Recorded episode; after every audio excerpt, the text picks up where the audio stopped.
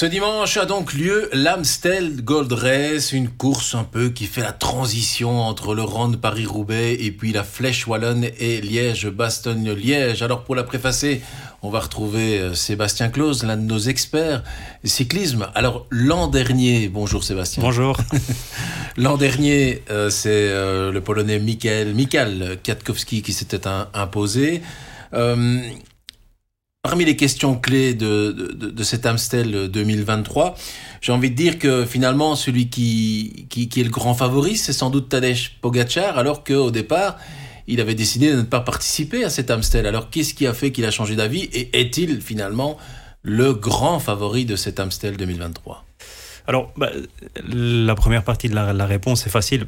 Tadej Pogacar, quand il s'aligne sur une course, il est toujours favori. Donc, mm. euh, il est jamais là pour faire de la figuration, et ce sera encore le cas euh, ce dimanche sur le parcours de l'Amstel. Alors, c'est facile de dire ça parce que oui, il fait toujours des résultats. Simplement, il y a deux, trois petites nuances à apporter. La première, c'est qu'il a déjà participé à l'Amstel une fois, c'était en 2019.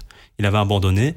Alors, en 2019, Tadej Pogacar n'était pas encore celui qu'il est devenu. Il n'avait pas encore gagné le Tour de France, de grandes classiques. C'était sa première année pro, une année d'apprentissage. Alors, même si le, bonhomme apprend très, très vite, Là, quand même, il avait abandonné. Parce que l'Amstel, on pourrait croire que c'est une classique sans beaucoup d'envergure, sans beaucoup de relief. Elle fait peut-être un petit peu moins rêver que, Liège-Bastogne-Liège ou, que le Tour des Flandres. Mais elle s'appréhende d'une façon assez spécifique parce que c'est euh, de mémoire 33 ascensions sur un tracé qui a le don de, de faire perdre les repères, de faire perdre tout ce qu'on peut croire connaître de l'endroit. Pour l'avoir déjà fait en vélo, on passe à gauche, à droite, sur une route dans un sens, puis sur la même route dans l'autre sens on ne s'y retrouve pas. Si vous regardez un petit peu le, tracé de la flèche de l'Amstel, c'est vraiment une route qui, s'entortille comme ça autour de, quelques monts dans le Limbourg. Et donc, il faut vraiment connaître l'endroit, il faut vraiment euh, l'appréhender, savoir où il faut attaquer et gérer ces, montées, ces descentes incessantes. Les montées sont pas très dures. Euh, donc, à part le Keutenberg qui est vraiment raide, le reste se passe assez facilement, avec des guillemets bien sûr, mais donc pour Tadej Pogacar, c'est peut-être un petit écueil, peut-être que c'est trop facile entre guillemets. Alors tout ça c'est facile de dire, mais globalement oui, Tadej Pogacar est le grand favori de, de cet Amstel Gold Race. Et pourquoi il a choisi de, de s'y aligner? C'était la, première partie de votre question. Ben, tout simplement parce qu'il le dit lui-même, j'ai faim. J'ai faim de victoire, je suis en grosse condition, j'ai gagné le Tour des Flandres, j'ai gagné Paris-Nice. Pourquoi pas continuer? Et c'est une manière aussi de préparer peut-être Liège-Bastogne-Liège. Alors justement, contrairement à Pogacar, Remco Evenepoel, lui, a décidé de ne pas participer à l'Amstel ni à la Flèche Wallonne. Il ne sera présent qu'à Liège-Bastogne-Liège, à la doyenne. Est-ce que c'est un bon choix de la part du Belge ou euh, est-ce que c'est dangereux? Euh, honnêtement, d'abord, petit message à tous les spectateurs, profitez-en pour venir voir euh, Remco avec son beau maillot de champion du monde dimanche mm. prochain sur les hauteurs de Liège et dans les Ardennes. Mais euh, oui, c'est logique finalement parce que l'Amstel est une course, comme je le disais, très difficile à appréhender et dangereuse. Dangereuse parce qu'il y a énormément de petites routes de virage à mm. gauche, de virage à droite, des voitures parfois mal garées, un peu comme en Milan-San Remo, mais en moins pire. Et donc, c'est plutôt logique que Remco à la veille de son grand objectif qui est le Tour d'Italie, ne viennent pas prendre des risques peut-être inconsidérés sur une Amstel. Encore une fois, on en revient à ça, mais quand Wout van Aert gagne l'Amstel, on dit oui, c'est bien. Mhm. Mais s'il avait gagné le Tour des Flandres, on dirait ouais, c'est super. L'Amstel a, un peu moins de rayonnement que, que les monuments. D'ailleurs, ce n'est pas un monument. Mhm. Et donc, finalement, c'est assez logique que le Belge se dise voilà, mon printemps, c'est euh, Liège-Bastogne-Liège dans une semaine, et puis le Tour d'Italie.